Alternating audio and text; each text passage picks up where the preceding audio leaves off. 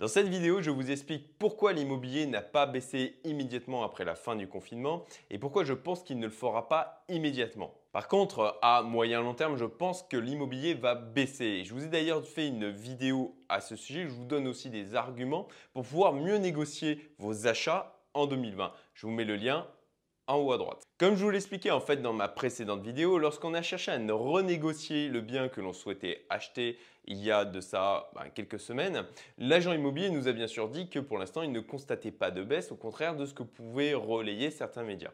Et je comprends qu'il aille effectivement dans ce sens, puisque ben, lui, il fait son boulot et ce qu'il espère, c'est avoir sa prime. Mais il ne faut pas être naïf. Prenez du recul et informez-vous. Je vais utiliser une métaphore pour que vous compreniez mieux ce que je veux dire. Quand vous avez un tremblement de terre en mer et que vous êtes sur la plage, vous pouvez vous dire, bon, dans l'immédiat, je ne vois pas d'effet, donc tout va bien. Et puis, l'eau va commencer à se retirer. Et puis là, vous pouvez aussi vous dire, oh, ce n'est pas bien grave. Mais si vous savez que ça précède un tsunami, alors là, vous prenez vos jambes à votre cou.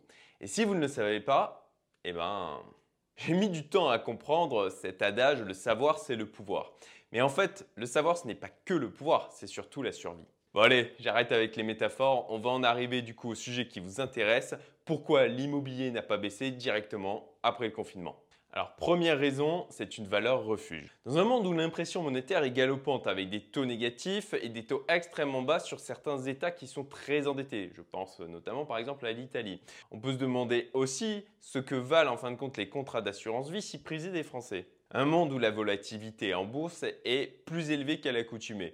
On a tendance à chercher des biens tangibles dans lesquels placer son argent et se protéger. Pour illustrer mes propos, je vous mets un graphique qui montre l'évolution de la masse monétaire en euros.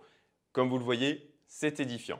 Et donc dans un contexte de crise et de peur, eh ben, l'immobilier a un rôle de valeur refuge, surtout en France où il est extrêmement prisé et réputé comme un placement qui est sûr et peu risqué. Deuxième raison, l'épargne forcée qui a eu lieu lors du confinement. On a eu 14 milliards de plus de stockés sur les comptes courants des Français. 19,6 milliards d'euros de plus sur les dépôts bancaires des Français sur le seul mois de mars 2020. Sous ces près de 20 milliards d'euros de collecte, la Banque de France constate en fait qu'il y a 13,8 milliards en plus sur les dépôts à vue des Français, donc en fin de compte les comptes courants. C'est presque trois fois plus qu'au mois de février. Si vous voulez en savoir plus, je vous mets un lien en description vers le site Moneyvox qui parle donc de ces chiffres. Et donc en liaison avec le point précédent, que pensez-vous que le citoyen lambda va faire de cet argent? Quel est le placement préféré des Français? Eh oui, vous avez mis dans le mille, c'est l'immobilier. Mais cette épargne forcée n'a duré qu'un temps. C'est pour ça que je pense que son effet va être limité et qu'elle va alimenter le marché immobilier uniquement à court terme. Troisième raison, une crainte du durcissement des conditions d'octroi de crédit.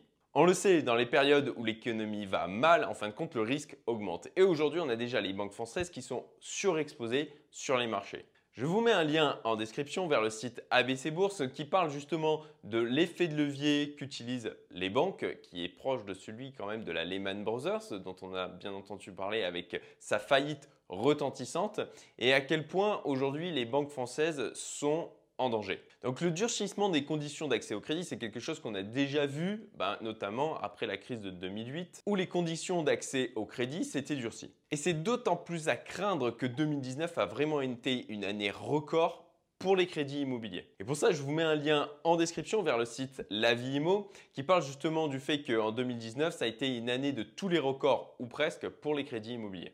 Donc ceux qui veulent acheter leur résidence principale ou même certains qui veulent faire un investissement immobilier vont se dépêcher de le faire, surtout avec le boost d'épargne qu'ils ont connu lors du confinement. Et ce resserrement des conditions d'accès au crédit a déjà commencé. De la même manière, je vous mets un lien en bas en description.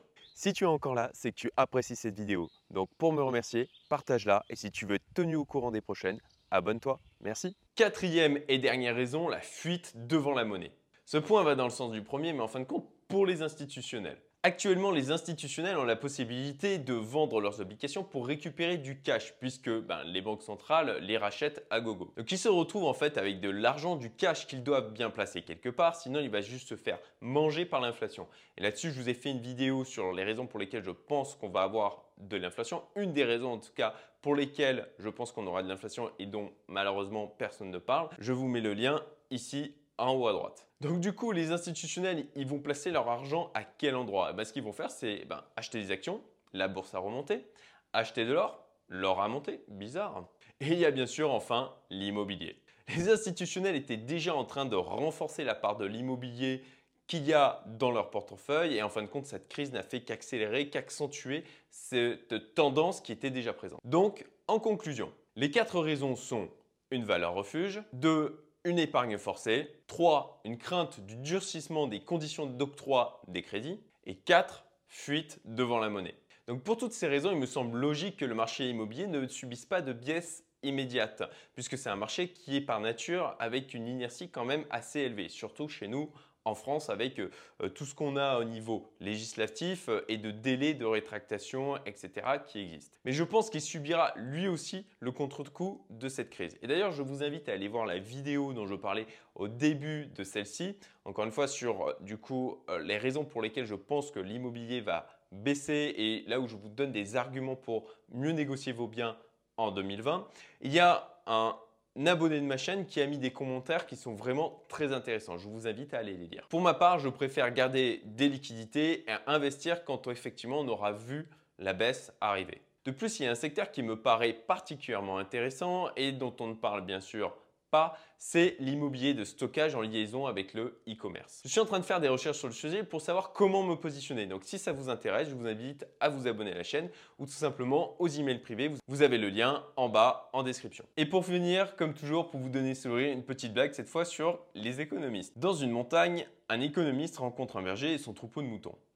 L'économiste dit au berger, je vous parie un mouton que je suis capable de vous dire immédiatement combien vous avez de moutons. Le berger, confiant, accepte le pari. L'économiste lui dit alors Vous en avez exactement 253. Le berger, un peu halluciné, lui dit Ben oui, effectivement, c'est vrai. Bon, bah allez-y, prenez-en un. L'économiste prend son mouton, mais au moment de partir, le berger le rappelle et lui dit Attendez, moi je vous parie un mouton que je trouve votre profession. L'économiste confiant accepte. Le berger lui dit Vous êtes économiste. L'économiste stupéfait lui dit Oui, mais comment avez-vous su? Et le berger lui répond Rendez-moi mon chien et je vous explique. Si tu as aimé cette vidéo, tu aimeras aussi les emails privés que j'envoie toutes les semaines, avec notamment des extraits du contenu exclusif provenant de la communauté Youmento. Le lien est en description, abonne-toi, à très vite.